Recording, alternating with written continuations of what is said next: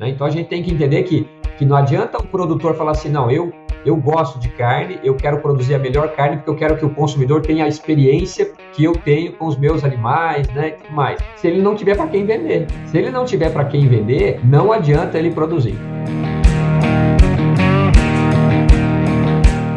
Fala ouvintes do Mais Rumo em Podcast, sejam bem-vindos ao terceiro episódio, nesse qual eu tive o grande prazer de conversar com um professor que eu admiro muito, professor doutor Sérgio Flanzer, da Unicamp, que trouxe aqui vários temas. Eu acho que dá para dizer que o principal deles foi a respeito da qualidade da carne, mas a gente também tocou em aspectos do quão elástico é esse conceito, quais são os problemas, quais são os, desafios aqui de produzir carne no Brasil, aonde o produtor pode estar agindo para produzir uma carne de melhor qualidade e também alguns temas, alguns conceitos como a carne DFD, a carne PSE e também como o Brasil está posicionado nesse mercado global da proteína vermelha. Se você gostou, deixe um comentário, deixe um feedback, deixe sugestões para os próximos episódios.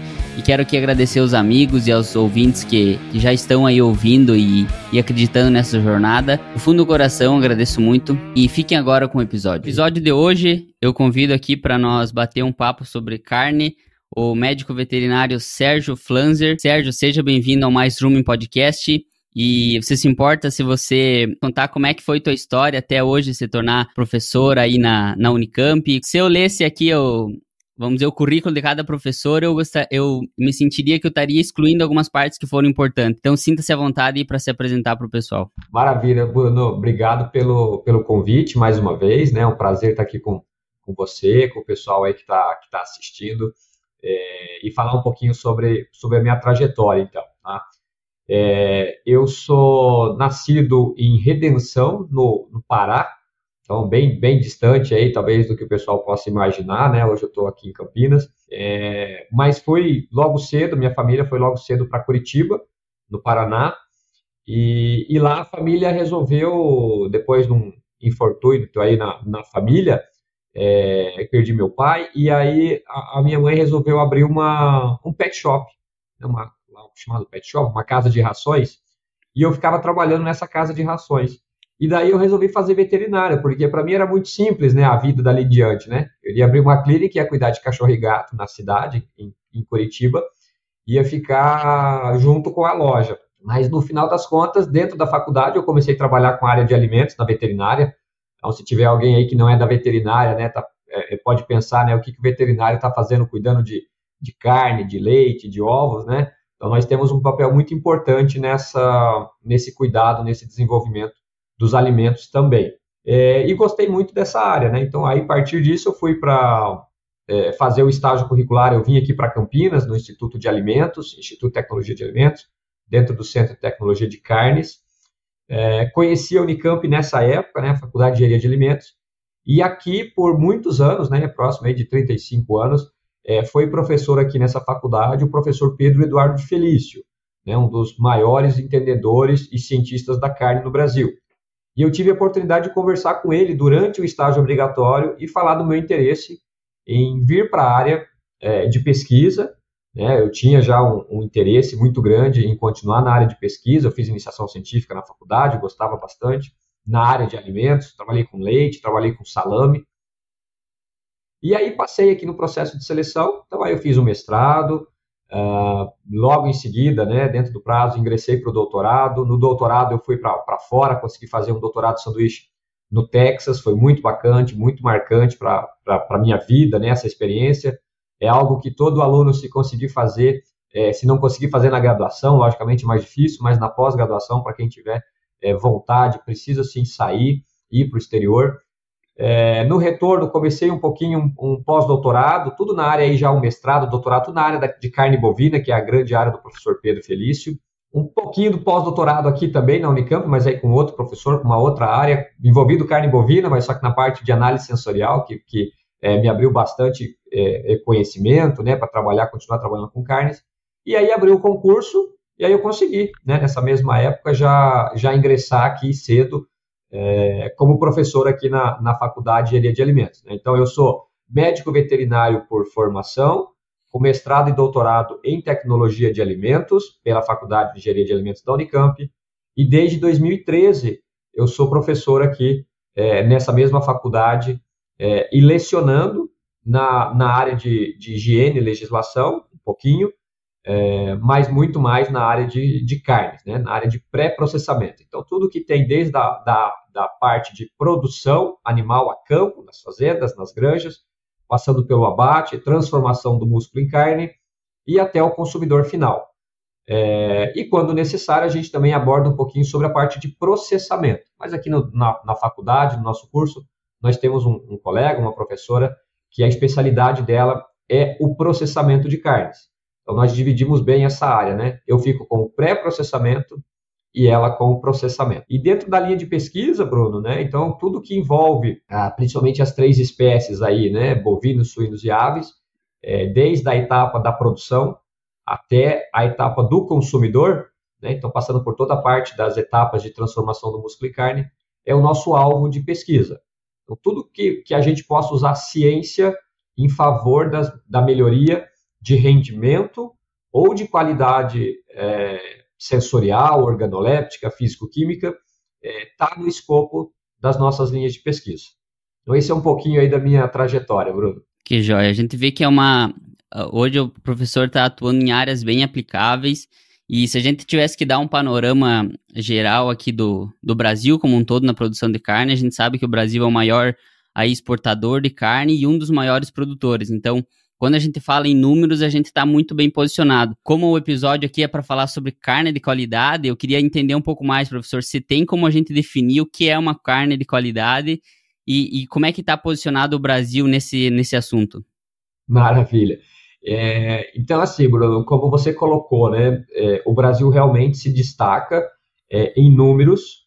Então, quando a gente fala de produção em, em toneladas, quando a gente fala de exportação em toneladas, né, de proteína de qualquer uma das espécies, o Brasil realmente se destaca. Do ponto de vista sanitário, é a mesma coisa. Então, assim, o Brasil é um dos países com os melhores sistemas de inspeção e de controle de qualidade sanitária das, dos, dos alimentos, como em geral, e principalmente dos produtos de origem animal. Isso é algo que, que a gente precisa dar bastante valor ao Ministério da Agricultura, às entidades de classe que cuidam disso.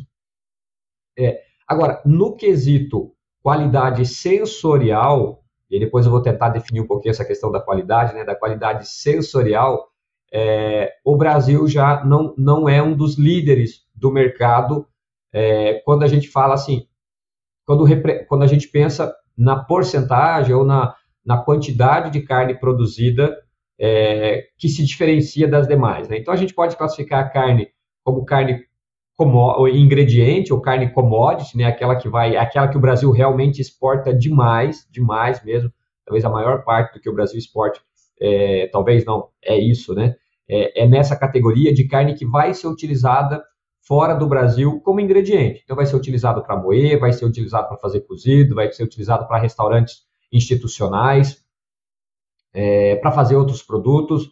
Então, esse é o principal tipo, pensando aí em carne bovina, tá? Que talvez seja o, o, o foco da nossa conversa. Né? Então, na carne bovina, o Brasil não é um país que se destaca é, em volume em relação à, à qualidade, aí, qualidade diferenciada do, no quesito sensorial.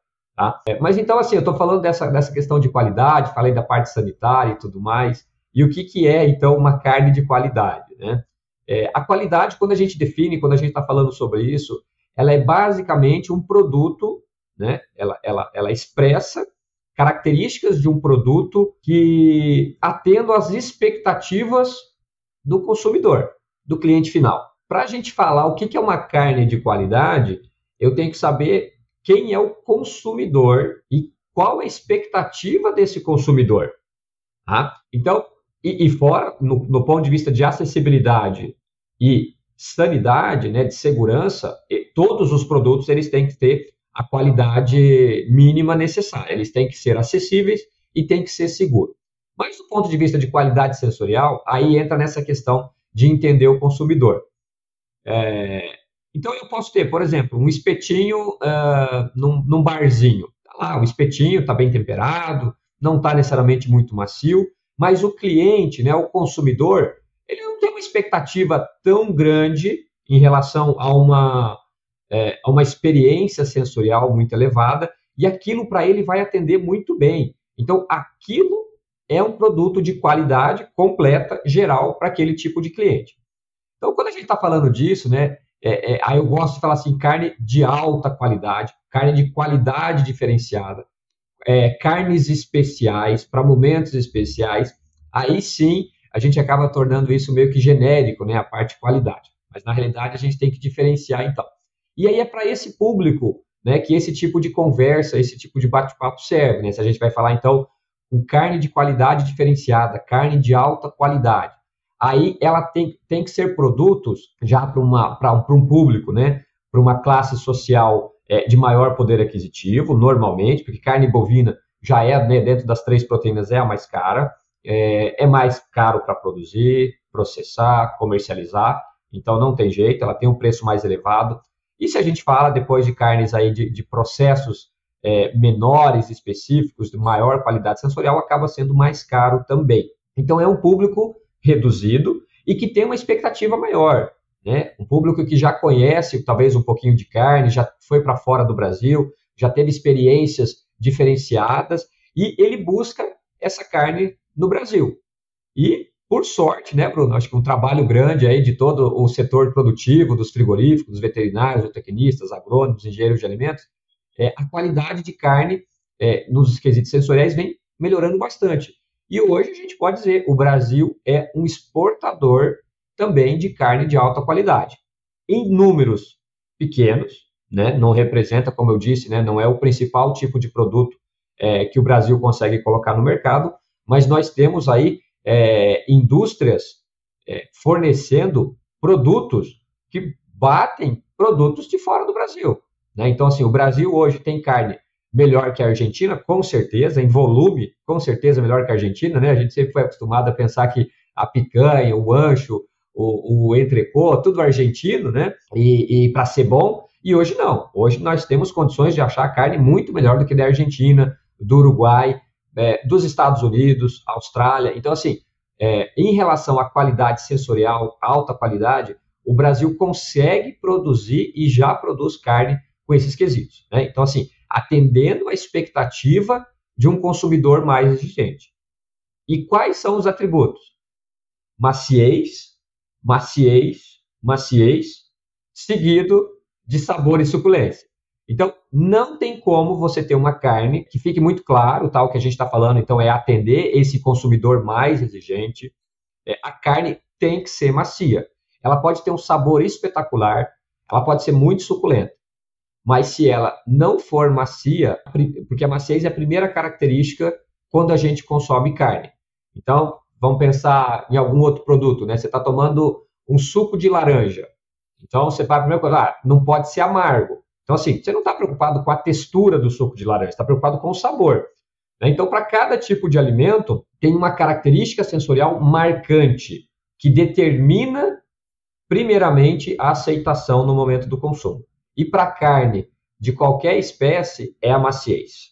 Dá para pegar um ponto aí do que você comentou. Por exemplo, assim, eu lembro que uma vez o professor citou que teve no último Congresso Internacional de Carne um ponto que meio que foi que desbancado, que para alguns a maciez já não era mais o principal aspecto marcante e sim o sabor.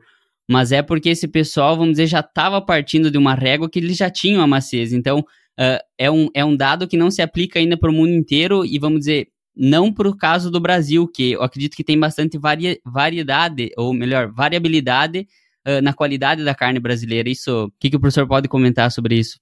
É, exatamente, Bruno, você falou inteirinho, né? Então, assim, é, esse, esse caso né, que você cita é o caso do mercado americano.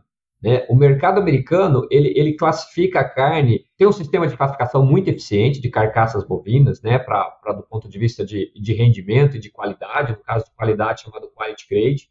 É, tem várias classes, mas é, é fácil de resumir. Se se resume em duas classes, tá? É, carne que você pode aproveitar para fazer steaks, ou fazer bifes grossos, servir numa steakhouse, numa churrascaria, e carne para moer, picar ou cozinhar. Né? Então, assim, é, é uma linha divisória. Ou essa carne vai para o varejo no formato de steaks, onde a pessoa vai pagar caro por isso, carne, carne bovina, pessoal, A gente, o americano come muita carne bovina porque o poder aquisitivo é maior.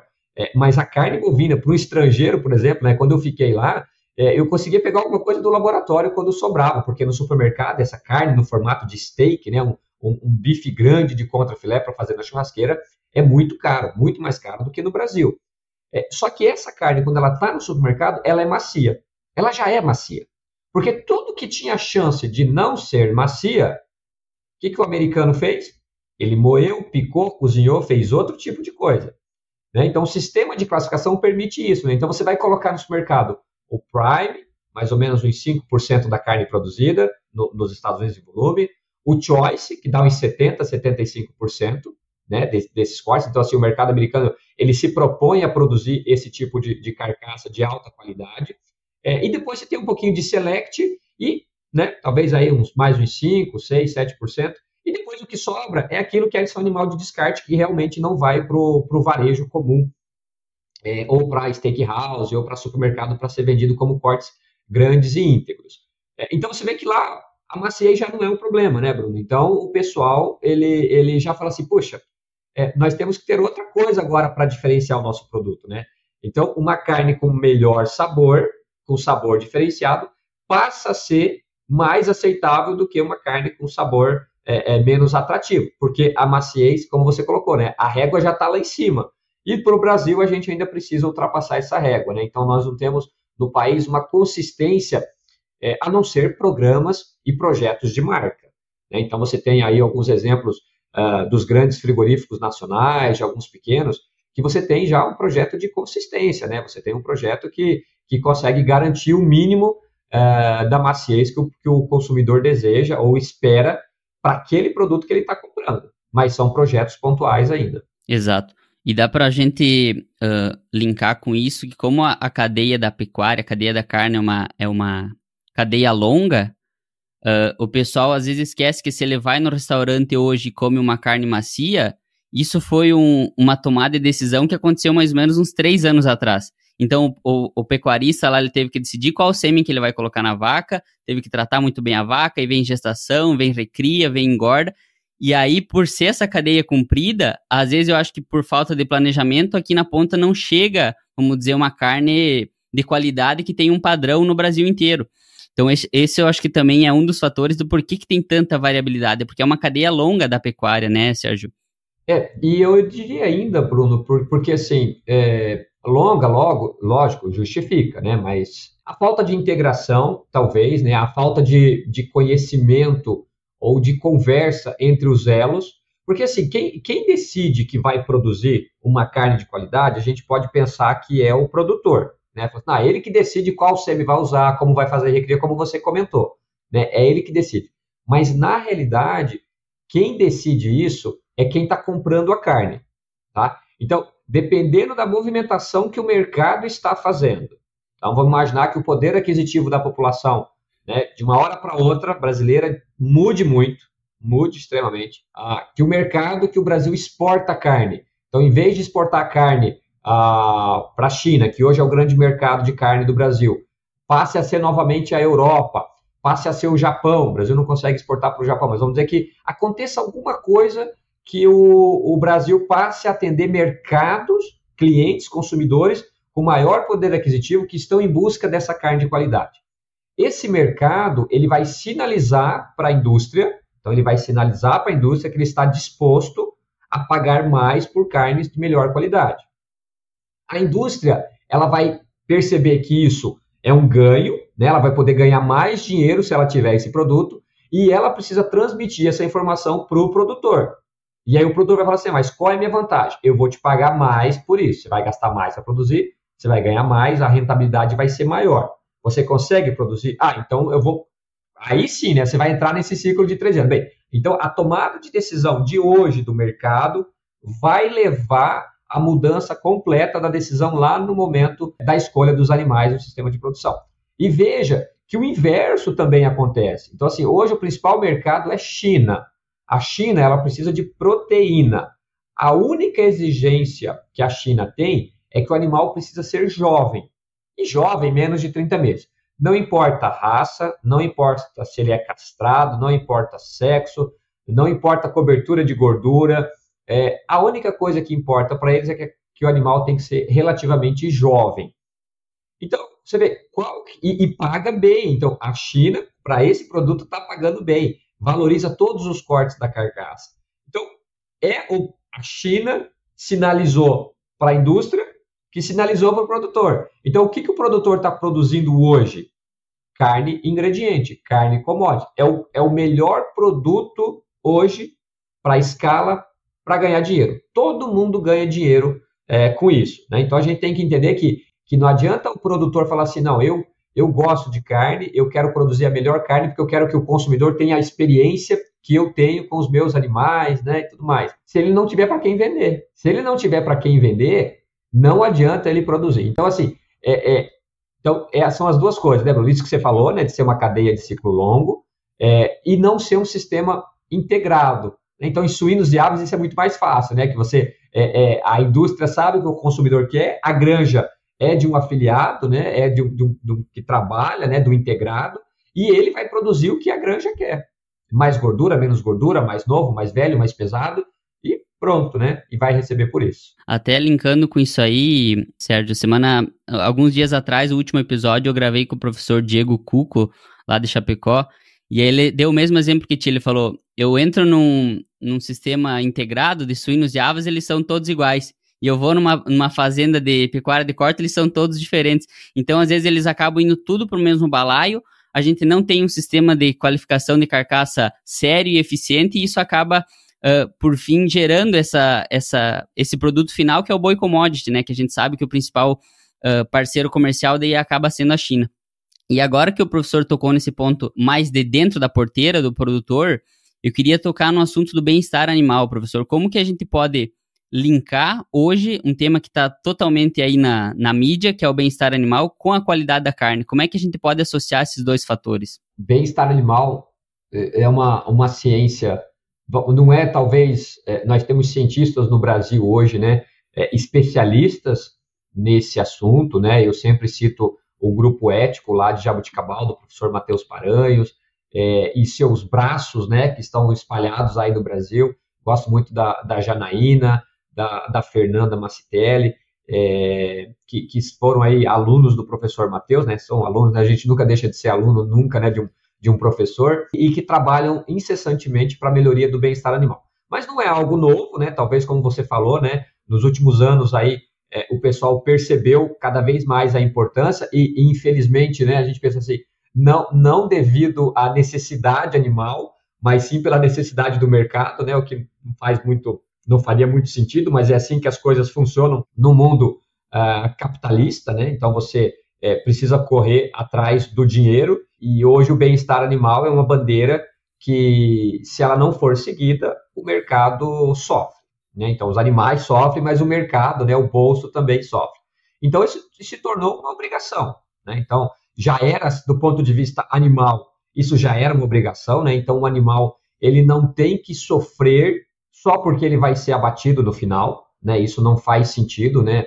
É, nós, como seres pensantes aí, é, é, precisamos ter isso em mente, né? Que, que é, evitar o sofrimento animal sempre que possível é precisa ser praticado. É, não existe bem-estar animal uh, completo, né? O animal, ele, ele, e eu conversei recentemente com o professor Matheus e, e professor Matheus Paranhos, e, e, e ele me disse uma coisa muito legal, né? Que fala assim, não adianta você fornecer, vamos dizer, instalações, manejo, para o bem-estar animal se o animal não, não recebe bem ou se o animal não entende aquilo. Então, por exemplo, o animal tem que ser livre de fome, né? O animal, animal não pode passar fome.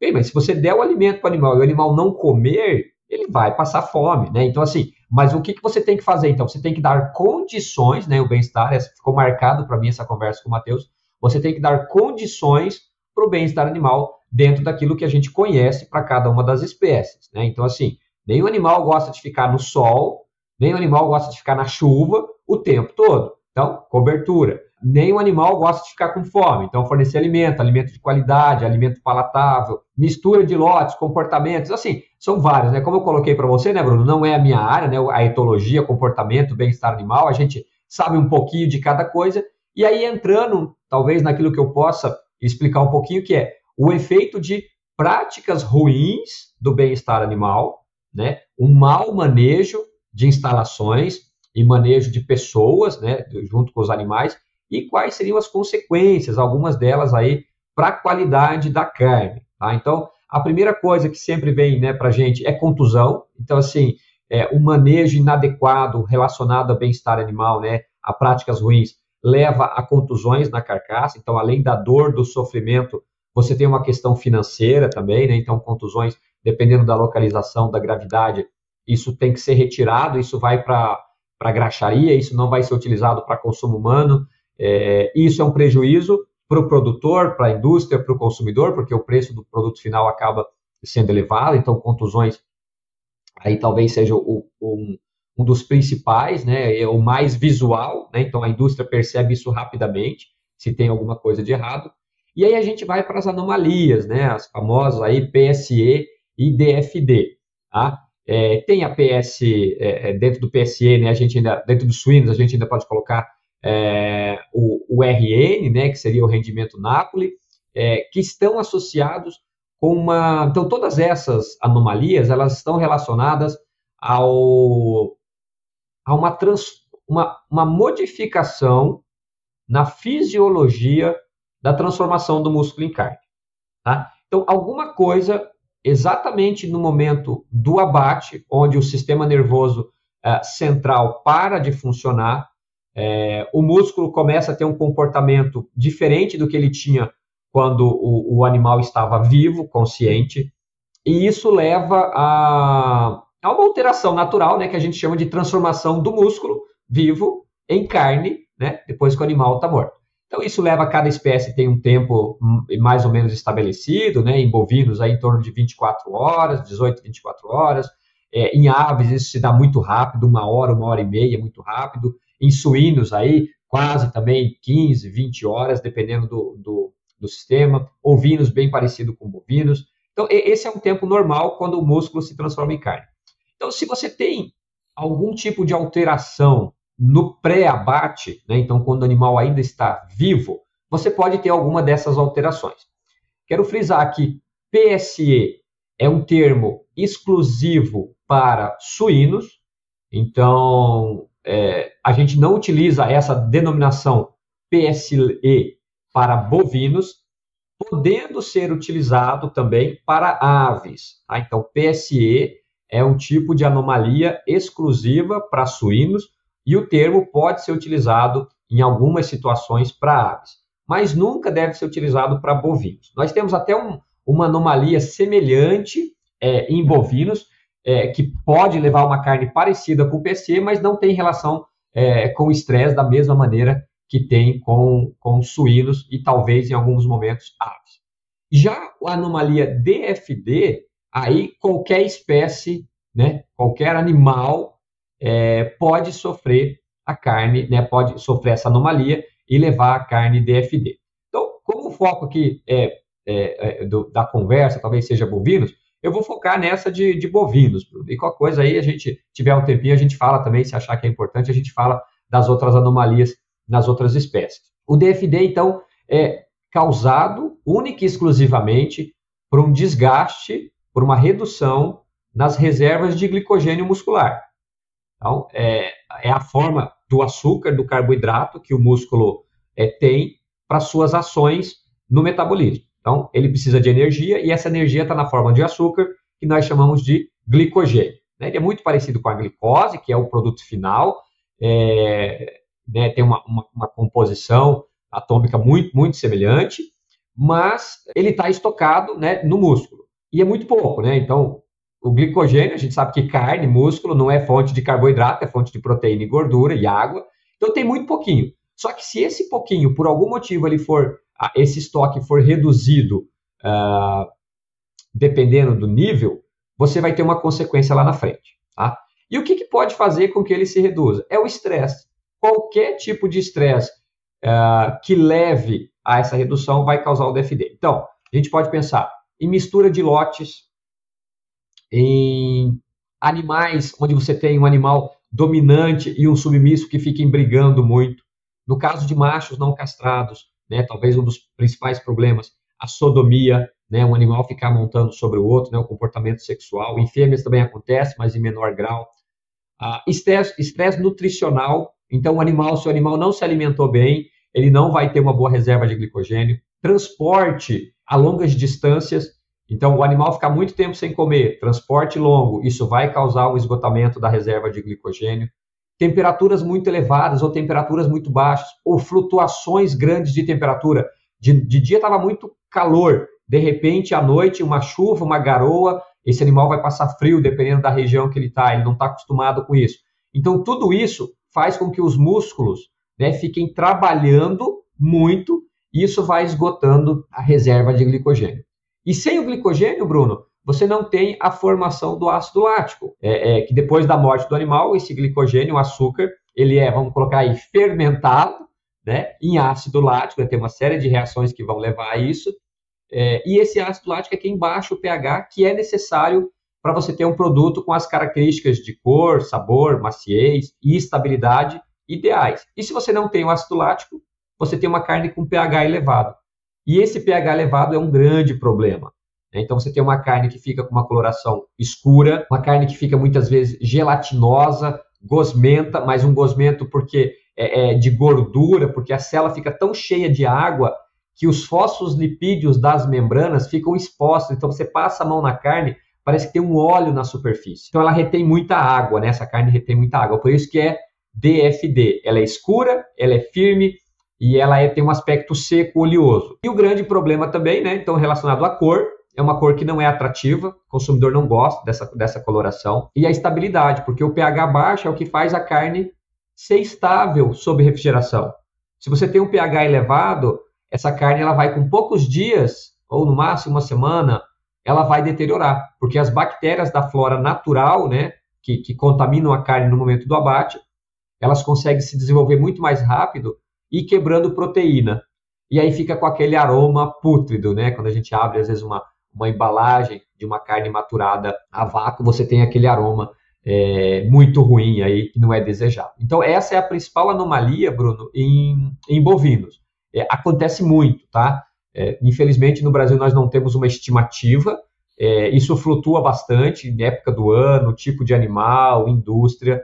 É, mas a gente tem casos de lotes com 70% de animais acometidos por DFD. É, eu chuto aí, talvez, que no Brasil, talvez em torno de 10 a 15% é, de carne DFD. Certo, professor. Então, deixando claro para o pessoal que está ouvindo, a, sigla DFD é da carne dura, escura e seca. O que que a, vamos dizer, os frigoríficos aí, a indústria da carne acaba chega algum ponto que eles têm que descartar, eles conseguem penalizar o produtor em cima dessa, desse tipo de carne, porque vamos dizer, foi um problema que eles arrumaram, mas que não era, não foi causa deles, foi uma causa que aconteceu antes de chegar no frigorífico, uh, possivelmente. O que, que como que a indústria lida com isso aí? Legal. É, Bruno, eu vou só, talvez uma pequena correção, né, em relação claro. à sigla, em questão de tradução. Né? Então, o DFD em inglês é Dark, Firm and Dry, né? Na tradução, muitas vezes o, o firm nós traduzimos por duro, né? O correto, porque como a gente está tratando de carne fresca, de carne fresca, não cozida, não pronta para o consumo, é uma característica então da carne crua, a gente traduz o firme por firme mesmo, em português, né? E não por duro, porque o duro ele é o inverso de macio no caso é, do atributo sensorial no momento do consumo. Só que, por incrível que pareça, pode parecer estranho, mas não é, isso é, é assim que funciona. No momento do consumo, Bruno, essa carne DFD, dependendo do nível, dependendo do, do valor do pH, se for muito elevado, o pH final, né, tiver pouco ácido lático, no momento do consumo, a carne ela vai ser rosada, porque ela era escura mas depois que ela vai ser assada pela essa alta retenção de água, a mioglobina ela não vai ser desnaturada, então ela acaba ficando com o centro rosado. Por ela ter uma alta capacidade de retenção de água, no processo de cozimento, de assamento, ela, ela não vai perder muita água, então ela pode se tornar suculenta. E por ter tudo isso junto, né, essa alta retenção de água, muitas vezes uma atividade enzimática maior, ela vai ser mais macia. Então, olha que contrassenso, né? Porque assim, crua, ela é um problema. Assada, ela só tem vantagens, né? Então, assim, a gente vai pensar, pô, maravilha, vamos produzir carne DFD. Mas a gente não pode, porque a cor crua não é atrativa e a estabilidade microbiológica é baixa. Então, você tem que evitar isso a qualquer custo. Tem outros problemas também de sabor, que a gente não falou aqui, mas o sabor muitas vezes é não é um sabor desejado, ou por a, a, a carne estar tá com muita água retida, ela não deixa expressar o sabor que a carne teria. Né? Então, ela é sim um problema, mesmo ela podendo ser macia e suculenta no final. Tá? Então, a gente tem que lembrar que. E o PSE, que a gente não falou, é o inverso. Porque o PSE, né, a tradução é pálida, flácida ou mole, não macia, nunca macia, e exudativa. Então, quando você assa essa carne, no caso de suínos, quando você vai fazer um produto, você vai fazer um presunto, ou que vai passar pelo processo de cozimento, o que, que vai acontecer? Essa carne ela vai ficar cinzentada, marrom, muito mais rápido, ela vai ficar seca, porque ela, ela é exudativa, qualquer pressão eh, ou calor que você exerça sobre ela, ela vai secar muito mais rápida, e como ela seca, ela vai ficar dura. Então, o aspecto sensorial no consumo ela é dura. Então, uma carne PSI de suínos é, é, é, muito pior, no caso de suínos, Bruno, é muito pior uma carne PSE do que uma carne DFD em relação a consumo, em relação a processamento, em relação à industrialização. Então, o DFD é ruim, mas o PSE é pior. E o mesmo vale para aves, tá? E o que, que a indústria pode fazer ou está fazendo, né? Daria para penalizar o produtor? Daria para penalizar o produtor, Bruno. Os Estados Unidos faz isso. Os Estados Unidos, quando eles identificam na linha de abate, ou na linha de abate não, né? Depois na classificação de carcaças, que aquela carcaça tem um pH elevado, o produtor ele é descontado, ele não vai receber a integralidade do que ele receberia se a carcaça tivesse com pH normal. Então é possível sim penalizar. No Brasil isso não existe. A penalização não existe. Tá? O frigorífico assume esse problema. Ele assume esse prejuízo. E é um prejuízo por quê? Principalmente para o mercado de exportação, Bruno. O, o, o Brasil, para exportar carne, dependendo do país, é, existe um valor máximo de pH. Tá? Então a gente fala Europa 5,99, 5,98, Chile 5,79, 5,80. E aí se o pH está acima disso, o, o, frigorífico não pode exportar, ele vai ter que deixar no mercado interno. E aí o que, que acontece? Ele pagou por um animal, pagou por uma carcaça, um bônus para poder exportar essa carne. E aí ele não vai poder exportar, ele vai ter que deixar isso no mercado interno. Ah, mas então quer dizer que o que é exportado é bom, o que fica no mercado brasileiro é ruim? Nesse caso especificamente, sim. Tá? Por quê? Para exportação, é uma carne que vai ficar muito tempo num container, né, embalada a vácuo, normalmente resfriada, dependendo do mercado. Se for congelada, não teria problema. Pode ter tem essa questão né, de shelf life envolvida, a cor e tudo mais. Então, quem está pagando fora não quer comprar. E aí o frigorífico fica com essa carne no Brasil, que ela não tem problema para consumo, tá? Ela é segura para o consumo. E aí o frigorífico tem que dar um jeito de colocar isso no mercado. Então, ou ele vai embalar a vácuo, resfriar e colocar no supermercado, e ele vai ter problema com essa carne, porque quando o consumidor abrir, o aroma vai estar tá muito ruim, né? essa carne vai estar tá deteriorada, vai estar tá estragada, e ele vai ter que ligar com o consumidor reclamando. Ou ele vai mandar, o que seria o ideal, é mandar essa carne para o processamento. Então, identificou que a carcaça, que os cortes são DFD, envia isso para o processamento, né? Produção aí de embutidos, de enlatados, uh, ou de alimentação institucional, né? Então você pode fazer carne moída para já vender congelada. Tem, tem que ser produtos e processos que você não precisa armazenar a carne resfriada. Só que todo produto e processo que você tem que é, é, você vai fazer esse destino, você acaba perdendo valor. Então, por isso que você não moe picanha. A picanha você vende íntegra, mas você pode fazer picanha, hambúrguer de picanha, você pode, mas você a, a carne moída tem sempre o mesmo preço, não interessa o corte. De maneira geral, tá? De maneira geral é assim. Então, a pior coisa que você tem para fazer com a carne é moer e enlatar do ponto de vista de agregação de valor. Então, o frigorífico ele tem que trabalhar, né? Você está perguntando de ações. O frigorífico não tem nenhuma ação, Bruno, a partir do momento que o animal foi no boxe de insensibilização. O frigorífico pode, ele pode e deve atuar no curral do frigorífico, então, reduzir tempo no curral, evitar mistura de lotes no curral do, do, do frigorífico, ter bebedouro suficiente para os animais não brigarem. É, se tiver muito calor, fazer uma nebulização, uma aspersão de água. Se tiver muito frio, fazer o abate rápido. É, então, essas são ações na indústria. E a outra ação é de transporte. Então, se o transporte for do frigorífico, é, tem que treinamento dos motoristas, evitar pegar boi de um estado, mandar para outro com uma distância muito grande, trabalhar com essa questão da logística, né, dos animais de transporte. E por último, né, mas talvez o mais importante é trabalhar com o produtor, explicar quais são os manejos na fazenda, na fazenda que minimizam o aparecimento da carne DFD. Então você tem que avaliar, né, você tem que trabalhar em todo o setor, na fazenda, no transporte e no curral. A partir da insensibilização, Bruno, não tem mais o que fazer. Se não tiver glicogênio, a carne vai ser DFD. Obrigado primeiro pela correção aí, professor. E agora, uh, deixando um pouco de lado essas anomalias que a gente comentou e focando nas práticas que são, nas técnicas, melhor dizendo, que podem propiciar a gente aumentar a qualidade de uma carne. E eu sei que o professor gosta muito e fala bastante da castração de machos, do, do macho capão. O que, que o professor pode uh, comentar para nós de, das técnicas que hoje a gente tem disponível e de por que essa é uma técnica que, de certa forma, é simples e daria um impacto muito uh, grande aí na qualidade da carne uh, do mercado brasileiro. Maravilha. A carne, eu vou, eu vou fa fazer um pouquinho diferente, então, Bruno, nessa sua pergunta, eu acho que vai ficar legal para todo mundo entender, né? A gente falou que maciez, maciez, maciez. Então, a pergunta talvez faça assim: o, o que pode ser, o, o que determina a maciez da carne, então, né? Vamos colocar assim: a gente tem três estruturas, três, simples, três estruturas na carne que determinam quase a sua integralidade em relação à maciez. Três, três tecidos, tá? Três componentes. O primeiro deles é a fibra ou célula muscular propriamente dita, né? Então é a, é a são as miofibrilas, os miofilamentos, são os sarcômeros, né? É aquilo que, que faz o músculo ser o músculo, né? que só o músculo tem, que são as células musculares.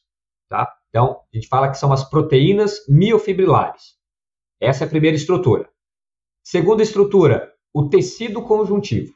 Tecido conjuntivo é quem recobre essas células ou é quem recobre feixes de células ou músculo. É, no popular, o nervo da carne, né? A carne está com muito nervo. Tá? Não é nervo, não é do sistema nervoso, é do sistema do tecido conjuntivo. Então, Vamos traduzir o tecido conjuntivo por colágeno. Então, é o colágeno da carne, tecido conjuntivo colágeno. E por último, é a gordura. Então, a gordura tem um papel muito importante também na maciez. Então, é a gordura, é, e pode ser a gordura a capa, gordura subcutânea, ou a gordura intramuscular, fora da célula, mas dentro do músculo, tá? Então, tá gravado aí, né? É, miofibrilas, né? Proteínas miofibrilares, proteínas do tecido conjuntivo, principalmente o colágeno, e gordura. Então vamos lá. Gordura.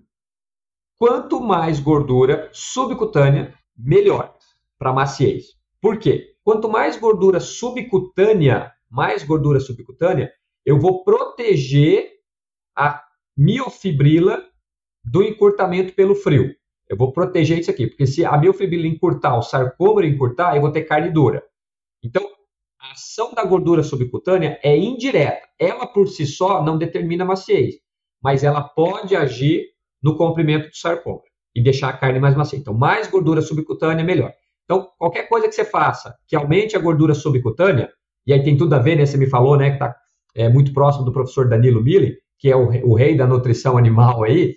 É, qualquer coisa que se faça para aumentar a gordura subcutânea pode ter um impacto na maciez. Gordura intramuscular. A gordura intramuscular, quando aumenta, então as ações que você faz para a gordura intramuscular aumentar, ela vai tomar lugar do colágeno. Então, quanto mais gordura intramuscular, menos colágeno. Então, também de maneira indireta. Então, mais gordura intramuscular, menos colágeno. Se tem menos colágeno ou colágeno mais fraco, carne mais macia. Beleza? Então, essa foi a gordura. Pronto, ficamos com dois agora: colágeno e proteína miofibrilar. é, você, você falou da castração. Então, a primeira coisa que a castração. Vou voltar aqui o dedo. Então, a primeira coisa que a castração faz, né? Todo mundo sabe aí que está na, na, na, área de veterinária, zootecnia, ou que tem cachorro e gato em casa, sabe o que, que acontece quando você castra um cachorro e um gato. Ele engorda. Então, veja que castração, a primeira coisa que tem, que ela faz, você propicia o acúmulo de gordura subcutânea e intramuscular. Então, a gente já explicou que isso é algo bom para maciez. O que mais que a castração faz? ela propicia, ela propicia você ter um colágeno mais termossolúvel. Ou seja, o colágeno não é quantidade, é um colágeno que é mais fácil de virar gelatina. Então, olha que legal. Castração envolve a gordura, envolve o tipo de colágeno. E a castração também atua sobre as miofibrilas, sobre a célula muscular, porque a castração, por reduzir a testosterona, reduz a atividade de uma enzima que prejudica a maciez, que é a calpastatina. Então, animal castrado tem menos testosterona, tem menos calpastatina e tem carne mais macia, porque a calpaína, que é quem quebra a miofibrila, consegue trabalhar melhor. Tá? Então, nós vemos que a castração ajuda nos dois aqui, né? Então, ajuda na gordura, ajuda no colágeno, ajuda na, na, na miofibrila. Então, se, a gente, se eu falei que tem são três estruturas que determinam a maciez. E se a castração favorece os três, é porque ela é algo muito positivo. Acho que explica um pouco bem aí o que, que é a. Por que, que eu defendo tanto a castração, né? Ah, e além de evitar em muito o aparecimento daquela carne DFD que a gente falou um pouquinho antes. Porque macho não castrado, ele é muito mais suscetível a estresse. Não é que ele vai sempre estressar, mas ele é mais suscetível ao estresse, né? Ele tem um comportamento sexual é, mais ativo e aí ele vai ficar brigando com o outro, vai ficar sodomia. Então ele, ele é mais problemático do que o macho castrado. Ótimo, professor. Acho que não tinha como ser mais didático do que isso aí. Mas, mas e depois de inúmeros aí uh, fatores que levam a, a, aos benefícios da castração, por que, que o pessoal ainda não faz? Por que, que e eu acho que aí a gente pode linkar de quem que é o nosso consumidor final, né? Por que, que hoje a gente está produzindo esse boi, que na maioria é um boi inteiro, é, tem a relação com esse pessoal que está consumindo a nossa carne? Por que, que o pessoal ainda não castra os machos para ter uma carne de qualidade? Vou colocar uma, uma meia-culpa aí, talvez, no, no consumidor brasileiro, porque assim, quando a gente fala, Bruno, de, de exportação, a China é o principal mercado, tem que ficar claro que o Brasil só exporta de carne bovina no último ano, acho que chegou a bater 25%, que até então era, era 20%, 22% do que o Brasil produz de carne bovina é exportado. Então veja que 75% da carne bovina produzida no Brasil fica no Brasil. Né? Então a gente não pode culpar também todo o sistema de produção nacional é, só pelo mercado de exportação. Né? Então nós temos aí o mercado brasileiro também. O produtor, ele, no passado, vamos colocar aí, talvez, eu falava antigamente, quando eu comecei, eu falava assim, 15 anos, talvez agora eu tenha que falar 30 anos atrás, já, é, o Brasil, no caso dos machos, ele sabia que a, pra, a melhor prática para se fazer na fazenda era a castração, né? Porque, ah, o macho inteiro, ele, ele, o macho não castrado, né, ele tem um problema de, é, de comportamento na fazenda, ele quebra cerca, ele pisoteia muito pasto, ele briga, ele quebra, enfim, então era uma prática mais comum a castração. Então, todo macho era castrado, ou quase todo macho era castrado, é, e isso acabava tendo um impacto positivo para a qualidade da carne. Então, o Brasil exportava muito bem para a Europa, o espeto corrido no Brasil funcionava muito bem, porque a, a, a, carne, mesmo de um animal zebu, que tem um comprometimento, o, o zebu ele atua principalmente no último dedo aqui, ó, na, na, na questão da calpastatina, né? Então, ele tem realmente um problema aqui no último. Mas, por ser um animal castrado, alimentado a pasto, mesmo um pouquinho mais velho, você conseguia ter um produto ainda é, é, que atendia muito bem o, o, mercado brasileiro, não de carne de alta qualidade, mas uma carne bastante aceitável. Só que o produtor, num determinado momento, por algum motivo, ele, ele percebeu que se ele não castrasse, o frigorífico pagava a mesma coisa para ele pelo peso, né? ele, não, ele não era descontado pelo peso, é, e ele começou a ganhar mais. Ele percebeu que o frigorífico estava, vamos dizer assim, foi conivente com essa prática. O frigorífico não descontava, então ele falou: assim, opa, Então, eu vou ganhar mais dinheiro. O animal chegava com menos gordura, o Brasil conseguia colocar isso no mercado de alguma maneira, né? Então não é muito a minha área para entender quais são os canais de distribuição, mas o Brasil conseguiu colocar isso no mercado interno, ou de exportação, ou carne é, para alimentação institucional, ou mercado de baixa renda, e isso começou a entrar. E aí, isso se tornou uma prática. Então, o que era uma exceção no passado, hoje se transformou numa realidade.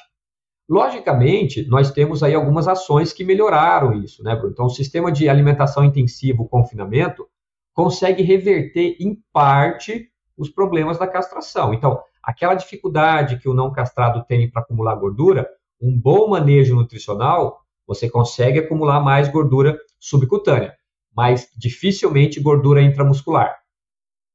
Mas você eleva muitos rendimentos, é, rendimento de abate, de desossa, isso para o produtor é muito importante. Então é uma questão financeira. Então, por que que isso aconteceu, Bruno? De novo, mundo capitalista, né?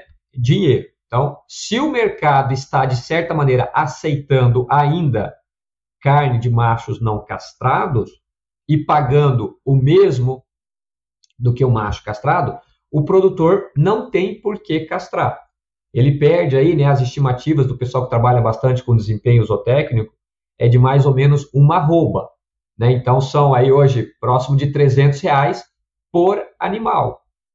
Né? É, é, é 15, é, não, 300 reais a rodo, mas é uma arroba aí é mais ou menos isso, né? A diferença é isso mesmo. Então, mais ou menos 300 reais por animal. Então, o produtor, na, na ponta do lápis, fala, não, eu não vou castrar o animal, porque o animal come menos, vai ser abatido mais rápido, e isso acaba girando na fazenda para ele de forma mais interessante. Entendi, professor. Agora, já caminhando aqui para o final, eu sei que é um, um tema que o professor uh, gosta de estudar e até gostaria de saber quais, quais que são os próximos próximas fronteiras aí que vocês estão vendo quanto a isso, que é a maturação a seco. A gente deu uma pin pequena pincelada ali sobre o que é a maturação, mas hoje está famoso, ou, me ou melhor, está ficando famoso o dry age, que é essa maturação a seco. O que, que o professor pode comentar disso que até eu lembro que o professor chama de o ápice da agregação de sabor da carne, né? É a última Isso. barreira. O que, que, que, que o professor pode falar sobre o dry age? É, é. A, a, gente fala isso, né? Talvez o, o ápice, porque talvez a gente não tenha encontrado o outro, né? Então, por enquanto, é isso que a gente consegue fazer, até mesmo com certa facilidade, né? Então, de maneira muito simples, para quem nunca, nunca viu, nunca ouviu falar, é, é um processo de que é um processo muito antigo, na realidade, toda a carne no passado, antes do desenvolvimento das embalagens para condicionamento a vácuo, toda a carne ela era maturada de certa maneira, ela era acondicionada sem embalagem, e isso levava ao processo de maturação a seco. O pessoal nem dava nome para isso, vamos imaginar, no passado, era a forma que você tinha para é, distribuir a carne, né, em volta, às vezes, em algum pano, ou dentro do caminhão, numa caixa, ficava no açougue, talvez aí uma, duas semanas, é, com muito cuidado para não deteriorar, né, dependendo das condições. O pessoal sabia trabalhar de uma maneira correta para não deteriorar o produto. E a carne acabava ficando com um sabor muito bom, né, diferente do que uma carne não maturada no passado.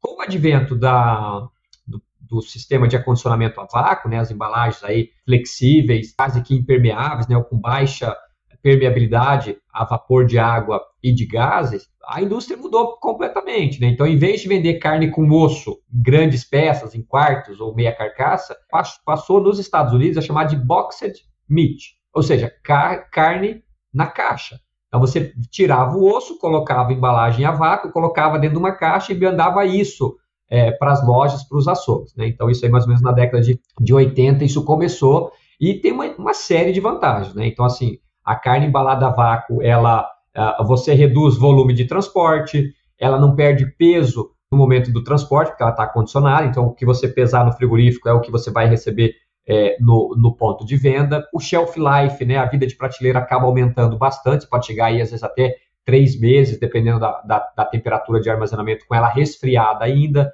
Então, assim, tem vantagens para esse processo, né? E, assim, é algo que não tem volta, né? E a gente precisa disso. É o que propiciou propicia muito os mercados de exportação de carne resfriada e assim por diante. Mas o, o mercado estava sentindo falta de algo que diferenciasse, né? Então, carne dry sempre existiu, mas em restaurantes é, fora do Brasil, né? Do Brasil, é, acho que chegou mais ou menos aí, vou imaginar, próximo de 2010, por aí, 2011, talvez, a gente começou a ouvir um pouco mais falar. É, o mais famoso, logicamente, é o, o, o Debete aqui em São Paulo, né, que diz que quem trouxe tal, essa cultura, mas eu sei de outras pessoas que falaram comigo, né, tem o Seba, o, é um colega que tem a, a, lá, lá no Paraná, fala que já estava começando a fazer lá em Londrina antes, até mesmo, é, próximo de 2010, 2011. Então, assim, mas ações muito pequenas, muito pontuais, né, que é tentando trazer essa cultura de restaurantes de alta gastronomia. E o processo se baseia simplesmente em você pegar um pedaço de carne, preferencialmente com osso, e deixar isso dentro de uma câmara com temperatura e umidade e ventilação controladas. E aí a carne ela vai desidratar. Então você não coloca embalagem, você não coloca sal, você não coloca pano, você não coloca nada. Apenas a ação do ambiente vai causar uma desidratação superficial é de fora para dentro, porque a primeira água que perde é de fora, e depois vai acontecendo uma migração é, constante de dentro para fora também. Você pode perder umidade também do centro da carne. E essa carne ela não deteriora. Por quê? Porque aonde você tem contaminação numa carne íntegra é só na superfície do corte. E se você reduz a umidade, ou seja, você reduz a atividade da água, né? É uma, é uma análise que é feita, atividade da água, um indicador. As bactérias não conseguem crescer na mesma velocidade que elas cresceriam com alta umidade, na presença, mesmo na presença de oxigênio. Então a carne se conserva no seu interior.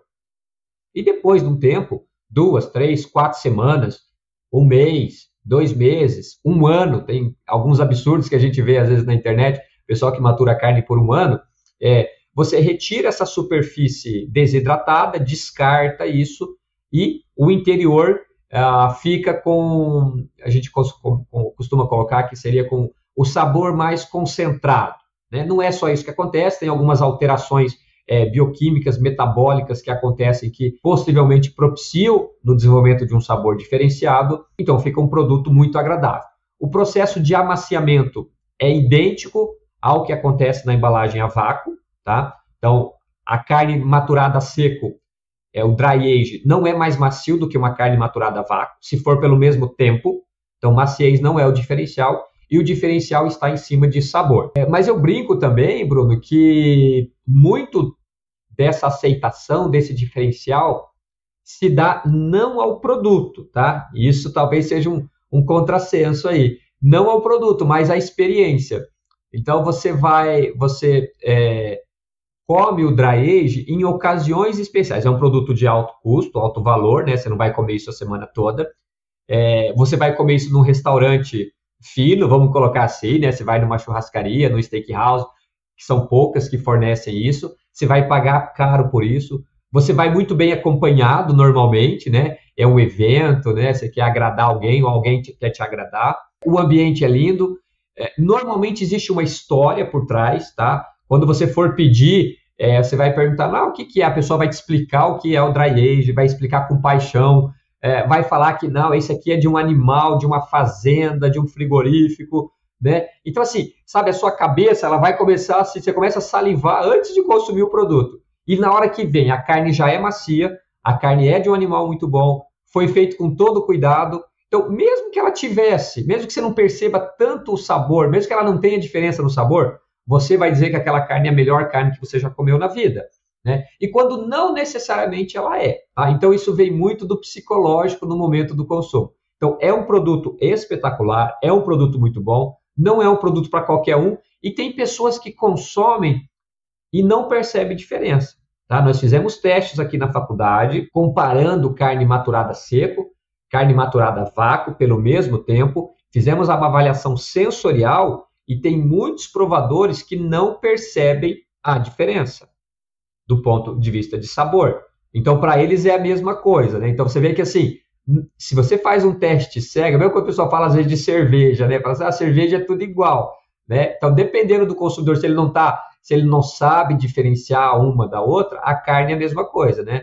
Você vai você vai falar que está muito bom, muito mais pela experiência do que realmente pelo sabor. Então, isso é um pouquinho da história do dry age, né? No Brasil, aí, então, já tem um tempo, já tem vários mercados, né? Você já pode encontrar isso em supermercado, é, restaurantes, é, açougues, né? Então, tem muita gente fazendo. Tem que ter um cuidado, né? Então, assim, é um ambiente você tem que controlar muito bem a temperatura, a umidade, a ventilação, senão a carne pode deteriorar, você vai ter problema com isso. É, mas, de maneira geral, é um processo simples de ser feito. Nós fizemos vários trabalhos aqui, tá? A gente fez o impacto do osso sem osso, impacto de gordura sem gordura, o impacto da quantidade de gordura intramuscular. É, fizemos o recobrimento com manteiga, banha, manteiga de cacau e sebo bovino para ver, né? O pessoal chama de butter aged, hoje tem esse também no mercado. Então, assim, tem diferença, não tem diferença? Então a gente fez esse tipo de trabalho já. Maturar seco, carne que foi congelada, será que impacta no rendimento, na qualidade é, é físico-química, sensorial? Temos um, um trabalho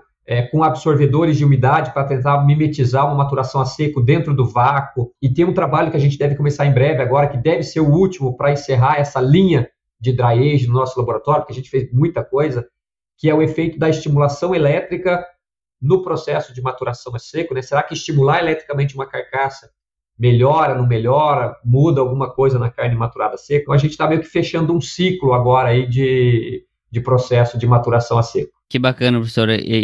Gostei muito, dá para a gente pescar esse ponto aí que você falou da experiência, né? Hoje o pessoal busca muito, acho que principalmente essa nova geração, você pagar pela experiência, uma coisa que o Roberto Barcelos fala muito, a nova geração ela quer comer menos, mas comer melhor. Então, eu até pensei aqui, você começa a comer, você vai no restaurante e você começa a comer o dry age primeiro com os olhos e com os ouvidos. Então, com o cara contando, com você vendo talvez o cardápio ali.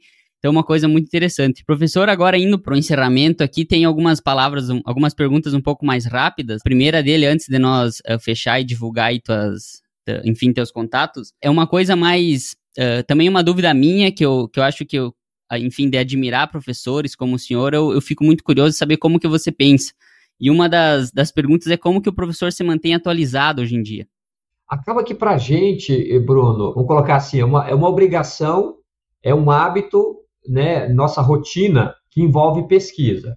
Né? Então, assim, todo dia nós estamos lendo artigos, né? então as, os principais é, é, repositórios né, dos artigos científicos do mundo, né? a gente lê isso quase que diariamente, a gente acompanha muito isso.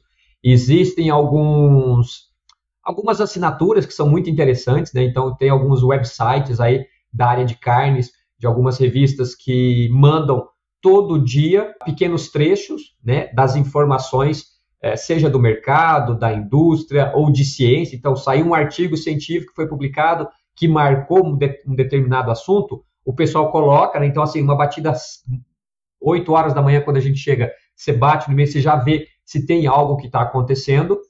É, então, isso funciona muito bem, tá? Então, buscar esse tipo de, de site, de jornal é, que, que manda né, essas informações, né? Você faz uma assinatura gratuita e você recebe isso to toda manhã. Congressos científicos, né? Então, a gente pensa muitas vezes que é só para levar o, o, resumo, né, os, os, os, trabalhinhos de iniciação científica, de mestrado, né, fazer aqueles apresentações daqueles trabalhos curtos, quando na realidade é justamente fazer o networking, conversar com outros pesquisadores, com outros alunos, entender o que está acontecendo na ciência, das pesquisas, e aí trazer e tentar agregar naquilo que uh, o setor da carne precisa, né? Então, é, eu lembro que no caso do dry age, isso chegou, não foi? Nunca foi uma ideia minha trabalhar com dry age, né? eu comecei a ver as pessoas é, falando, me perguntando, e eu sem saber direito o que era dry age, porque não era comum, né? Isso foi em 2014, mais ou menos, 2013 para 2014, logo que eu ingressei. E eu falei, poxa, é uma linha de pesquisa que a gente pode trabalhar. E você vai ver que foi a partir desse ano, mais ou menos aí, 2014 para 2015, que o número de publicações internacionais aumentou muito, sabe? Foi uma onda para trabalhar com dry age. Isso hoje está estabilizado e já está caindo o número de novas publicações. Né? Então, isso tudo a gente vai muito no movimento científico. O que está acontecendo no mundo da ciência, o que a gente pode fazer. Né? Então, eu colocaria os congressos também. Né? E, e, o hábito de procurar dentro das, das revistas. Né? Então, assim, é, tem o, o ResearchGate, que é muito interessante, né? então eu recebo sempre, né, quando tem alguém, algum contato que recebeu é, que publicou algum trabalho recente, né? Então você pode ser, você pode, é como se fosse a, a, rede social de cientistas, né? Então você vai seguindo algumas pessoas e quando essa pessoa publica alguma coisa, você recebe um alerta, ó, um novo artigo foi publicado, um novo, ó, alguém está te recomendando um artigo. Então isso isso facilita bastante, né? A gente não precisa às vezes ser tão ativo em buscar informação. A informação chega para a gente de maneira mais fácil. Ótimo, deu para entender muito bem, professor. E a última pergunta aqui, já pedindo para o professor falar onde é que o pessoal te acha, onde é que eles podem, enfim, saber mais sobre o Dry Age, comentar mais sobre o que a gente, a gente viu aqui nessa. Posso dizer que foi uma aula para mim hoje, mas sobre o teu site, falando de carne, o que, que o pessoal acha lá e, e, enfim, tuas redes sociais também, como é que o pessoal pode te encontrar? Maravilha, Bruno. É, eu, eu me tornei, vou colocar aí para vocês, talvez que, acho que já faz mais ou menos dois anos, talvez, aí, que eu me tornei mais ativo nas redes sociais. Antigamente eu usava as redes sociais muito mais por uma questão de, de é, distração, né? Mudar um pouquinho, ver o que está acontecendo aí com as, com as pessoas, com os contatos.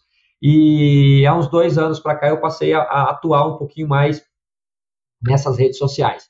Então tem todas elas, né? O última, prim, uma das primeiras que eu fiz, mas foi a primeira que eu desativei e depois eu retornei foi o Twitter. Então eu tenho de todas, né? Facebook um pouco menos atuante, né? Porque tem umas facilidades do Instagram que já carrega para o Facebook. Então eu faço num já está no outro.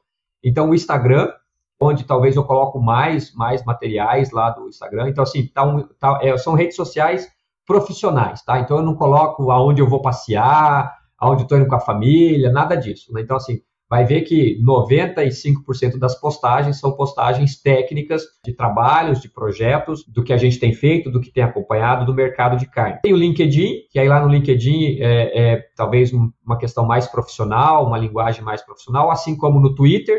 No Twitter eu tenho tentado manter uma linguagem, né, uma, uma língua em inglês, né, porque hoje eu tenho seguido e sendo seguido né, no Twitter é, por pesquisadores e contatos de fora do Brasil, então lá eu tento manter uma linguagem em inglês. É, então, para quem quiser seguir, é fácil, só digitar aí, né? É Sérgio, eu acho que está Sérgio.flanzer ou Sérgio Flanzer ou algo assim, então é bem, é bem fácil de, de encontrar. É, e o site falando de carne, né? Já acho que já deve ter feito um ano, um ano e pouquinho aí que eu lancei, né? Sem muita, muita pretensão, é algo muito, um projeto muito pequeno e que eu espero que um dia a gente consiga fazer ele crescer e atingir mais pessoas. É, o, o surgiu muito, muito rapidamente, num dia no laboratório, discutindo com os alunos sobre a desinformação que existe em relação à produção animal, né? E os mitos aí que se colocam, que carne faz mal, que carne dá câncer, que para produzir carne precisa desmatar, que o, o produção de animal compete com a alimentação humana, que você tem soluções fáceis para resolver isso, né? Então a carne cultivada, a carne feita de plantas. E eu falei, puxa vida, não tem não, não, não tem um lugar que a gente consiga encontrar um pouco de, de tudo isso, né? E eu falei, ah, vou, vou tentar colocar um site. E aí eu vim para a sala e eh, no mesmo, no mesmo dia, já saí do laboratório, vim para a sala e digitei como montar um site grátis. E aí a primeira plataforma gratuita que apareceu, eu comecei. Então, sem conhecimento nenhum em, em, internet e montar site. Essa plataforma oferecia um pacote básico ali já com uma, um, um, site meio que montado, né? E eu fui tentando colocar algumas coisas e aí precisava do nome, né? Então assim, bem, se é para falar de carne, vamos falando falando de carne.com. E ficou assim, né? Então esse falando de carne.com, ele veio realmente com esse intuito, né? De, de colocar materiais é, prático numa linguagem muito do dia a dia para as pessoas, então não é uma linguagem científica, é, de alguns slides, alguns textos é, que permeiam sobre esses assuntos. Né? Então, assim, comer carne, produzir carne é um problema para a humanidade ou não é? Né? Então, eu tento mostrar que não é, mas que tem práticas que precisam se, ser melhoradas. Né? Mas que resolver os problemas mundiais de fome, de meio ambiente, de política, de ética, é, não vai se dar parando de comer carne esses problemas todos irão continuar, mesmo as pessoas parando de comer carne. E a mensagem que fica é assim: ninguém tem que dizer para o outro o que comer ou não. Então, assim como quem não come carne não deve ficar fazendo apologia para que as outras pessoas deixem de comer carne, ou não deveriam ficar fazendo isso, é eu que como carne não vou tentar convencer uma pessoa que não come a comer. Mas nós precisamos, principalmente os técnicos, né, quem está se formando aí nessas áreas correlatas, que tem o alimento, né, como ponto-chave, então nutrição, engenharia de alimentos, veterinária, zootecnia, agronomia, precisam estar cientes e ter um conhecimento mínimo sobre os impactos reais que uma dieta com ou sem carne causa para a saúde, para o meio ambiente para o social. Então, esse site é um pouquinho disso.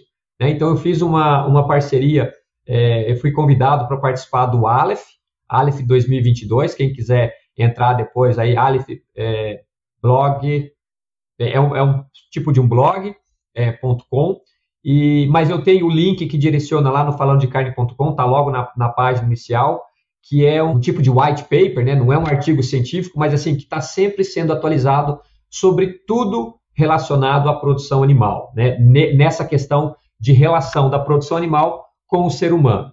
Né? Então eu falei com eles, então eu tenho feito as traduções para o português e abastecendo também o site falando de carne.com. Então, se alguém tiver curiosidade, que quiser saber alguma coisa, né, é, pode se cadastrar lá, faz um cadastro simples lá no falandodecarne.com. É, eu recebo todos os e-mails e, e, respondo esses e-mails quando a pessoa faz o cadastro. É, e eu, infelizmente, né, Bruno, eu não consigo manter o site atualizado. Então, eu fiz, talvez aí uns 4, 5 meses, um trabalho que eu me dediquei muito a ele, fiz lá, a plataforma está lá, está segura, está tudo lá dentro, e eu não tenho tendo tempo, não tenho tido tempo de atualizar, de manter atualizado. Né? Então, às vezes, pela rede social, é mais fácil de saber o que eu tenho feito, o que eu tenho acompanhado, o que eu tenho publicado, do que pelo falando de carne.com. E qualquer sugestão, qualquer parceria, qualquer é, ajuda é sempre bem-vinda. Então, eu falo assim, ah, eu tenho material, vamos falar sobre isso? A gente pode fazer junto, coloca lá, coloca para divulgar. É, eu preciso, nesse momento, é de, é de parceiros para ajudar a manter esse site ativo. Né? Então, é, essa é um pouquinho aí das, das redes sociais. Muito bom, muito bom. Vai estar tá tudo aqui na, na descrição do episódio, bem como o site do professor aí é www.falandodecarne.com. Vocês vão achar artigos muito bons, muito acessíveis, com não é uma discussão uh, rápida como se fosse no Twitter, mas são coisas embasadas e que estão lá uh, muito bem estruturadas. Professor, queria aqui agradecer teu tempo, a tua sabedoria, você passar aí teus uh, quase uma hora e meia aí com nós, compartilhando teu conhecimento. Então, agradeço muito a tua participação e deixar alguma mensagem final aí, sinta-se à vontade. Obrigado, Bruno. Na realidade, né, então só esse agradecimento mesmo a você, né, pela lembrança, pelo convite. É, era para ter feito isso no ano passado, né? Aí estava tudo muito corrido, a gente marcou para agora. Então, é muito legal te conhecer, né? Saber um pouquinho mais da sua história também. É, e sempre que precisar, a gente fica à disposição, tá bom? Então, e se estiverem na, na graduação, né? É, estudem, né? Estudem, porque o futuro é bastante promissor, é, principalmente para quem estuda e para quem se dedica. Né? Então, ficar de braço cruzado, é, pensando só no mínimo para passar nas provas e passar no curso, existe, lógico, uma chance de, de, de ser bem sucedido profissionalmente, uh, mas nada vem de graça. Né? Vocês vão se sentir muito mais realizados no futuro, você fala assim, não, eu fiz o meu máximo e hoje eu estou aqui não porque eu tive sorte, né? Eu estou aqui hoje porque eu me dediquei muito desde o início. Ótimo, que mensagem. Obrigado aí pela sintonia de todos. Uh, não deixem de curtir o, o, Instagram aí, seguir nós no Instagram e aqui no YouTube, no Spotify. Pessoal, até a próxima. Um abraço.